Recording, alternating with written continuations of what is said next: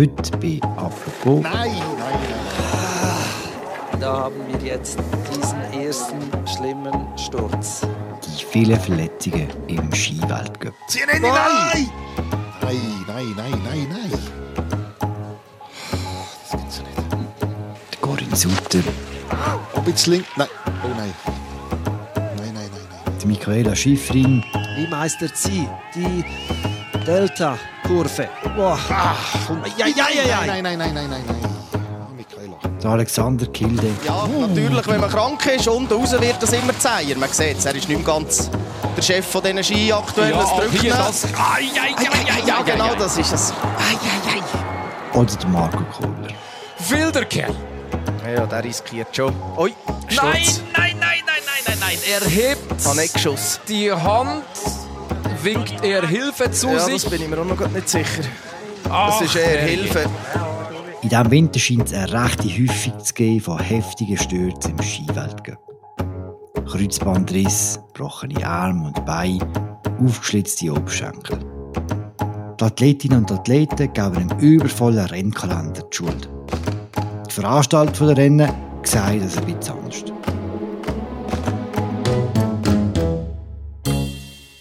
Wo ist genau das Problem? Gibt es einen Gender Gap bei den Verletzungen? Und gibt es irgendwelche schlaue Lösungen? Das besprechen wir heute mit dem Philipp Rindlisbacher. Er arbeitet beim Sport von Tamedia und schreibt dort unter anderem über Ski. Und jetzt ist er uns aus Bern zugeschaltet. Ich heiße Philipp Loser und das ist eine neue Folge von «Apropos» im täglichen Podcast vom Tagesanzeiger und der Redaktion Tamedia. Hoi Philipp. Hoi, ciao.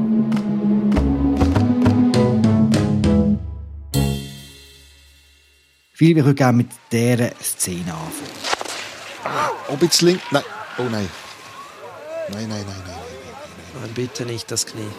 Nein, was ist das für ein Rennen? Das darf nicht. Oh Nein, das. Nein. Nein, nein, nein. Nein, nein. Das ist Corinne Sutter. Sie stürzt nicht und trotzdem tut sie sich das Kreuzband rissen. Wie kann das passieren? Ja, das ist eine gute Frage. Also, die habe ich mir zuerst ein bisschen gefragt. Ich dachte, es sei niemals so schlimm, bis sie dann anfangen zu schreien. Aber ich glaube, ähm, das Problem bei Corinne Sutter ist schon, dass sie vor allem im Flachen landet. Obwohl die, die Welle ja nicht sonderlich heavy war. Das war ja nicht einmal ein richtiger Sprung. Gewesen. Ist ein paar Meter weit gegangen.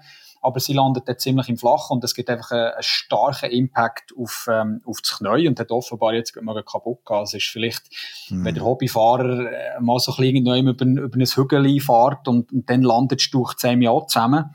Und jetzt muss man sich das einfach viel, viel schlimmer vorstellen und so wirkt es dann ähm, auf eine Athletin.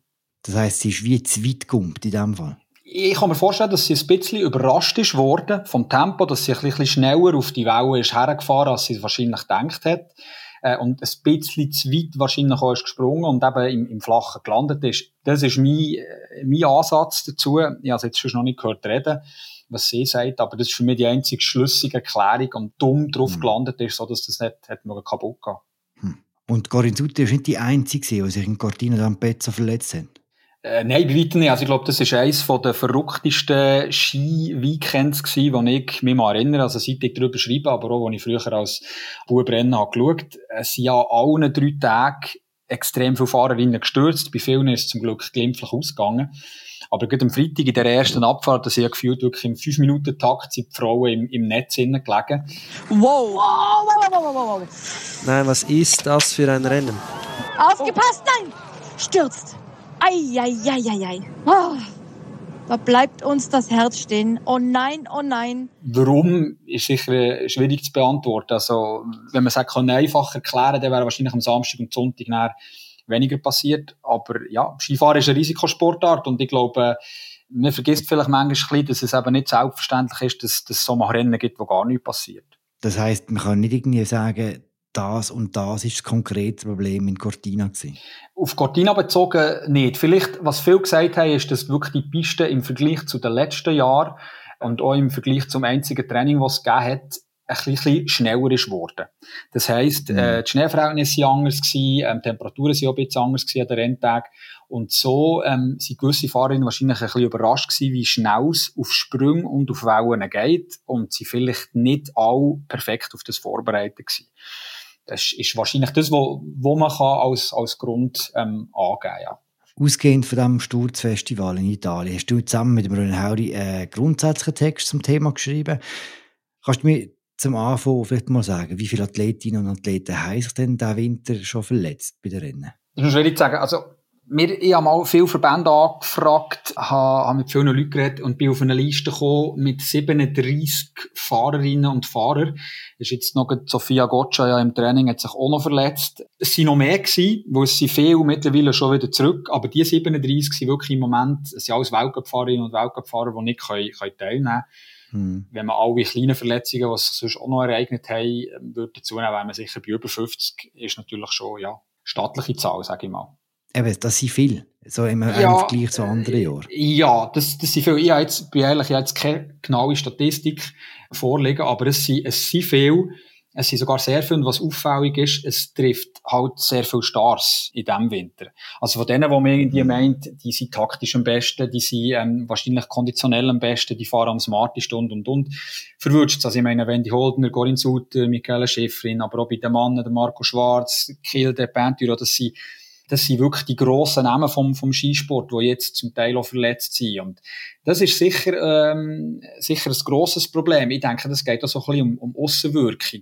Wenn du und ich ein Kind haben und das wird auf Rennsport setzen, kannst du da als älterer Teil da mit gutem Gewissen dahinter stehen, ähm, wenn du weißt, es passiert so viel. Also sicher im Moment auch, auch gegen ein Imageproblem, wo, wo der Skisport ein bisschen kämpft. Der langjährige Arzt von Swiss Ski, der Walter Frey, hat zum Beispiel gesagt, ja, mindestens 50 Prozent von allen Athletinnen und Athleten haben schon mal eine schwere Verletzung in ihrer Karriere.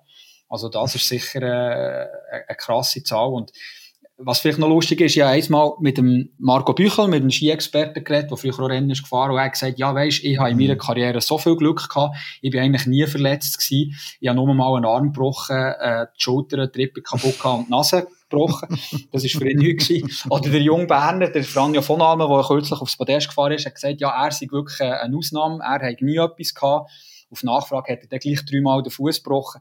Also, äh, man hat dort schon ganz andere, äh, Standards eigentlich, wenn es um Verletzungen geht. Hm. Und trotzdem du das Jahr wie rausstechen. Gibt es denn irgendwelche Erklärungen, warum es gerade dieses Jahr so eine Häufung gibt? Ist jetzt noch schwierig, warum gerade das Jahr? Man schaut, aber ich glaube, vor allem ist es, weil, weil es viel, viel äh, Stars verwünscht hat. Ich glaube, darum schaut man mehr her. Es hat immer, immer Stürze gegeben, aber wenn es natürlich die Besten verwünscht, das ist ja das Schlimmste, was im Weltcup passieren kann, wenn, wenn die Stars weggehen, das nimmt zum Teil Spannung weg, das nimmt äh, Identifikation weg. Und ähm, warum, ist jetzt noch schwierig zu sagen. Also, es hat viel Rennen das Jahr, wobei auch viel abgesagt worden. Aber der Kalender ist jetzt nicht fundamental anders als sonst. Es hat zum Beispiel keinen Grossanlass, ähm, zumindest das fällt weg. Also so wirklich ein konkreter Grund, den könnte man sicher nicht nennen. Nein. Dort wird verschiedene angehen, in dem Text, den ich vorhin erwähnt habe. Es geht vor allem um die Athletinnen. Eine ist, dass Pisten schwierig sind. Kann man das so sagen? Das sind alles Profi-Skifahrerinnen. Also können auch Pisten schwierig sein? Es kann sicher mal für einzelne Pisten vielleicht ein bisschen jemand überfordern. Aber jetzt im, im Fall von Cortina glaube ich das nicht. Ich würde sogar sagen, das Gegenteil ist in den letzten Jahren der Fall gewesen, dass Pisten eher zu einfach waren hm. zu wenig anspruchsvoll. Und vielleicht hat das ein bisschen etwas, etwas ähm, ausgelöst, dass ähm, man gewisse, sage jetzt mal, Typen von Abfahrten gar nicht mehr so gewöhnt ist. Aber ich glaube, die Frauen selber wollen schwierigere Strecken, die wollen mehr Spektakel, die wollen zeigen, was sie können. Wenn man auch mit Athletinnen und Trainern darüber redet, die sind zum Teil auch recht verständlicherweise erbost, wo die sagen, hey, wir können das, trauen das uns zu. Und ich glaube auch, dass sie es können.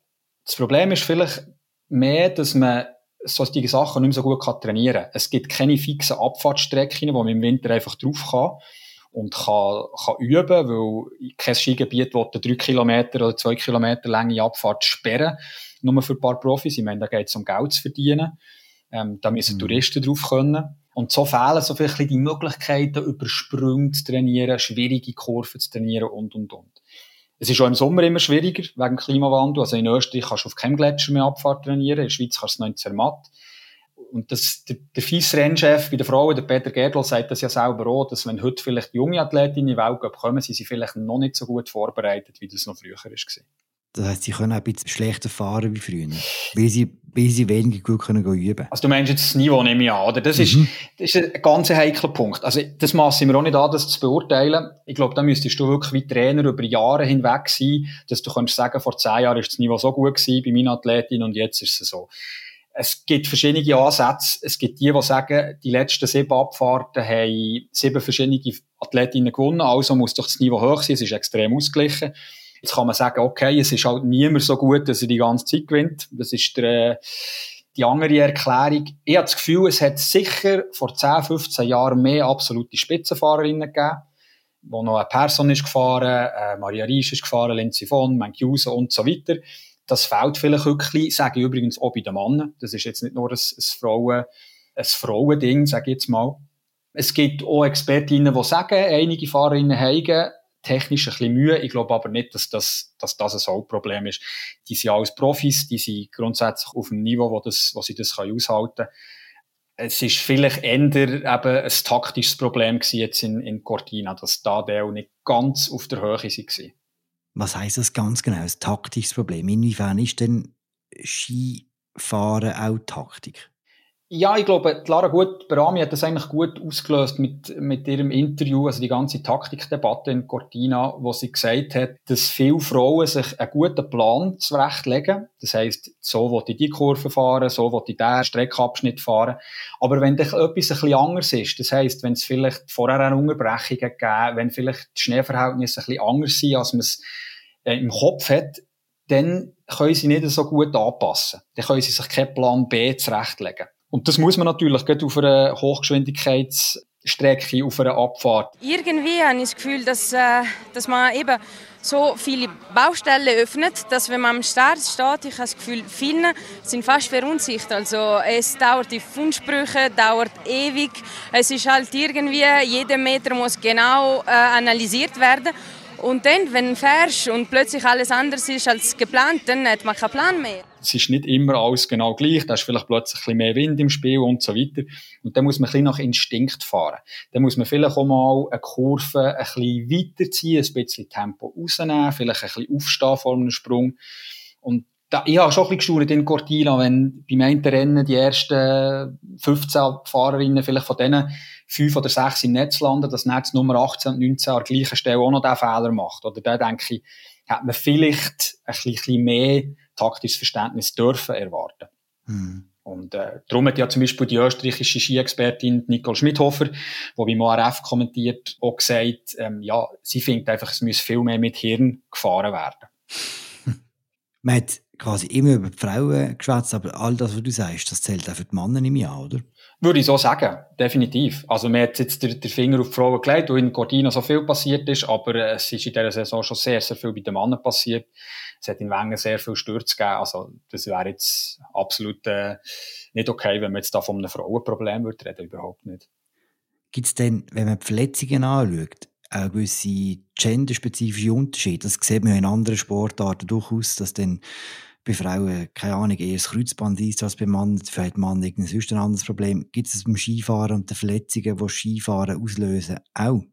Äh, ist eine gute Frage, wo wir uns auch schon damit befasst haben, aber ich, ich glaube es nicht. Die typische Skifahrerverletzung ist halt einfach die Knieverletzung, die Kreuzbandverletzung. Und da trifft es Frauen wie Männer sehr viel. Es kann sein, dass die Frauen ähm, statistisch noch ein bisschen häufiger betroffen sind, aber ich glaube, da sind wir im Mikrobereich extrem, extrem viel haben mal einen Kreuzbandriss in ihrer Karriere, sehr viel haben mehrere Kreuzbandrisse. Das ist die Hauptverletzung. Es gibt ein paar andere im Moment, wo, wo kleinere Sachen haben, oder es hat eine, zwei leider Gottes mit Kopfverletzungen, aber das meiste ist definitiv bei Knie, unabhängig vom Geschlecht.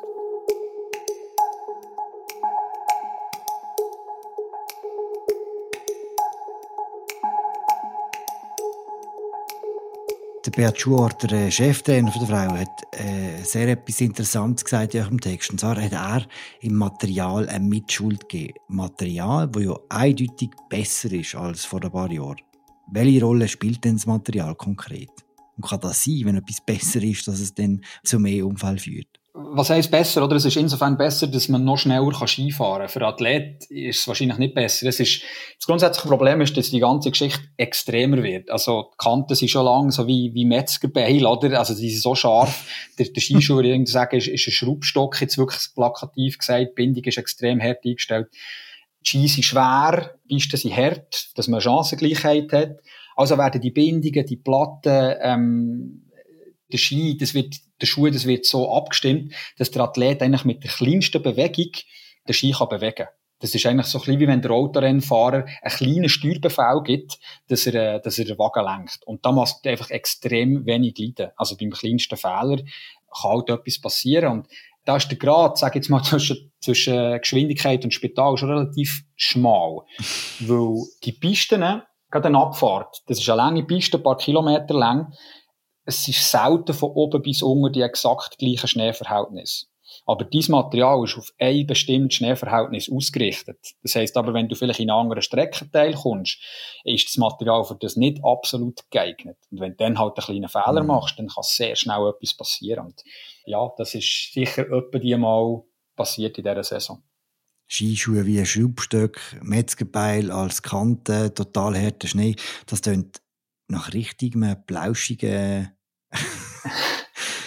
äh, Skiausflug, so wie du über, über das Rennen redest. Ist vielleicht jetzt ein bisschen übertrieben gewesen, aber, aber es ist natürlich schon so, oder? Also mit, mit dem Material würde jetzt sicher kein Profi frei Ski fahren. Also das ist wirklich, ich meine, du musst schon mal schauen, wenn sie ins Ziel kommen, die Skischuhe werden sehr schnell aufgetan, das Zeug wird gelöst, weil sie zwängen sich ja in einen engen Skischuh rein, dass die Kraftübertragung vom, vom Schuh auf den Ski optimal ist. Also das ist natürlich schon nicht nur spaßig. Ich meine, wenn sie selber mm. gehen, Skifahren, ist das ja auch ein bisschen anders. Also, ja. Da geht es wirklich um das Rennen und Performance und äh, ja, so muss es ja eigentlich auch sein, oder? Du hast Wenger erwähnt, äh, am Lauberrad hat es das ja wirklich auch recht jäse Stürze gegeben. Der Marco Kohler ist umgekehrt, recht brutal. Nach super Zwischenzeiten. Marco Kohler, Alwein. Ja, vor allem der Skifahrer Tanek, der Sprung über das Tunnel, ah, drückt es nach hinten rein. Oh nein! Ach, das... Jetzt beim anderen Knie verwünscht, so wie letztes Mal. Der Alexander Kiel, der ist fürchterlich gestürzt im Ziel. Ja, das ist eben der Fehler. Wenn man krank ist und auch unten raus Kraft, man hat es ja genau gesehen, die letzten 30 Sekunden, das hat ihn immer mehr reingedrückt. Ah, hoffentlich ist da nichts. Und dann hat es recht grundsätzliche Kritik an den FIS, äh, den Organisatoren vom Rennen. Kannst du mir sagen, was das für Kritik war und ist sie berechtigt in deinen Augen? Kritik war so, gewesen, dass so ein bisschen aufkam, dass die das eine Rennen, also das Donnerstag-Rennen in Wengen, das ist ja nachträglich eingeschoben worden. Das war eine Ersatzabfahrt gewesen für eine, die an einem anderen Ort ist abgesagt worden.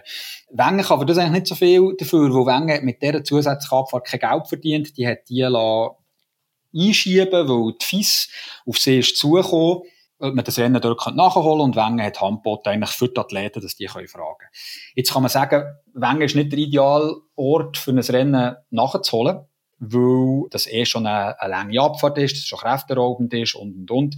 Das muss sein, aber die Athleten selber wollen ja Rennen fahren die sind jetzt wieder am Stänkern, dass es keine Rennen gegeben letztes Wochenende, wo sie in Chamonix abgesagt wurden. Darum, es ist ein bisschen schwierig, dass man das allen recht machen kann. Plus, der Marco Koller ist in der ersten Abfahrt gestürzt, das hat noch nichts mit Belastung zu tun gehabt, das sagt er selber. Der Alexis Pentiro ist im Freitag gestürzt, das ist Belastung sicher auch noch vertretbar gewesen. Beim Samstag, beim Kilde ist es ein bisschen anders. Der Kilde war auch nicht der Einzige, der gestürzt ist. Es sind dann sehr viel gestürzt. Es ist glücklicherweise nicht so viel passiert, abgesehen von, von ihm. Dort kann man sagen, ist es vielleicht too much gewesen, das dritte Rennen? Ja. Der Alexander Kilde war aber auch krank vorab. Er ist offenbar sogar mit Antibiotika gefahren. Ich weiß nicht, ob das stimmt. Würde er wahrscheinlich so auch nicht machen. Ähm, also ich glaube, die Eigenverantwortung ist immer ja, auch noch da beim Athlet. So schwierig das ist, ist klar. Aber äh, ja, es, es ist schwierig. Jeder will Rennen fahren. An diesen Orten ist es cleverer nachzuholen als an anderen Orten. Aber es ist, ja, man würde es wahrscheinlich in Wengen nicht machen. Jetzt aber fix zu sagen, es darf nie neu ein Rennen nachgeholt werden, das fängt jetzt so der falsche Ansatz. Wenn man sieht, wie die Belastung auf die einzelnen Athletinnen und Athleten steigen tut, eben auch wegen besseren Material, das schnellere Fahrten äh, ermöglicht, kann man grundsätzlich sagen, dass der Rennkalender vielleicht gleich zu dicht ist? Ja, ich denke, er ist sicher an der oberen Grenze oder an der obersten Grenze. Es ist jetzt Endjahr dann nicht mehr so schlimm, oder Endsaison, wo halt wirklich viele Rennen dann auch nicht waren, aus diversen Gründen. Ich glaube, er war von Anfang an zu voll gewesen, das würde ich auch sagen. Aber die Fahrer, wie gesagt, die wollen auch rennen. Die wollen Preisgeld gewinnen, die wollen sich ihren Sponsoren präsentieren. Es gibt mittlerweile sehr viele Athletinnen und Athleten, die, oder vor allem bei den Männern, die nur eine Disziplin fahren. Wenn jetzt die plötzlich pro Disziplin nur noch sechs Rennen haben im Kalender, sind die auch nicht happy. Also werden die sicher gerne irgendwie gegen die 10, jetzt musst du das für alle Disziplinen machen, dann bist du irgendwo schnell bei 40 ja, darum, äh, ein bisschen weniger wäre wär möglich. Ich glaube, viel, viel weniger nicht. Und es gibt sogar revolutionäre Ansätze, also von Leuten von Swiss Ski, die sagen, man könnte ja noch viel, viel mehr Rennen machen. Gleichzeitig zum Teil. Und äh, es ist wie beim Tennis. Die machen einfach die Rennen, respektive die Turnier. Und nicht jeder muss ausfahren. Also, es ist ein sehr revolutionärer Gedanke. Aber es ist jetzt auch nicht so, dass alle würden sagen, es ist viel zu viel.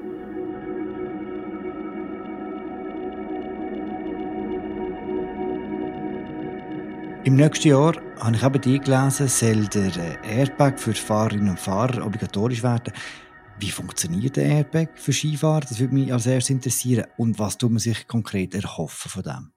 Der Airbag, das ist eine rechte Wissenschaft. Vereinfacht gesagt, hat er mehrere Sensoren drin, also so GPS-Messer zum Beispiel. Und der reagiert, wenn du als Abfahrerin oder als Abfahrer eine ganz unnatürliche Bewegung machst, die eigentlich auf einen Sturz hindeutet, dann öffnet sich der. Das ist wirklich mittlerweile durch mehrfache Systemsupdate und Weiterentwicklungen ist er recht ausgereift. Also es gibt quasi keine Fehlzündungen mehr. Die hat es früher eigentlich zweimal gegeben.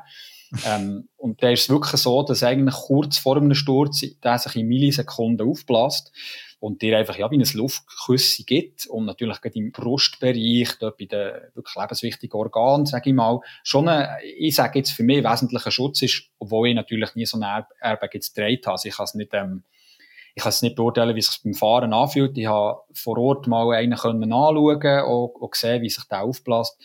Dünkt mir sehr, sehr, sehr ein sinnvolles äh, Tool, das sicher kann gewisse Verletzungen verhindern oder noch schwerwiegendere Verletzungen verhindern. Aber nicht für Hobbyfahrer, nur für Rennfahrer. Ja, ich glaube, oder, überleg mal, wie viel das mir, also ich weiß nicht, wie gut dass du fährst, bei mir ist es jetzt so, ich mache sicher recht viel unnatürliche Bewegungen, schon nur manchmal, wo ich muss bremsen, wenn vor mir einer in die Quere kommt. Ähm, dann würdest du wahrscheinlich so viel unnatürliche Bewegungen machen, dass du jede dritte Abfahrt würdest irgendwie als Michelin-Mandli ähm, zum Bügellift runterfahren. Das wäre ja auch nicht nur, nur lustig, oder? Darum vielleicht lieber ein bisschen langsamer fahren. Genau. Danke vielmals, Philipp. Merci auch. Der Text von Philipp Rindisbacher und von Brenner Hauri über die vielen Verletzungen im Skiweltcup den wir sehr gerne verlinken. Danke, dass ihr zugelassen habt bei der aktuellen Folge von «Apropos». Wir hören uns morgen wieder. Ciao zusammen.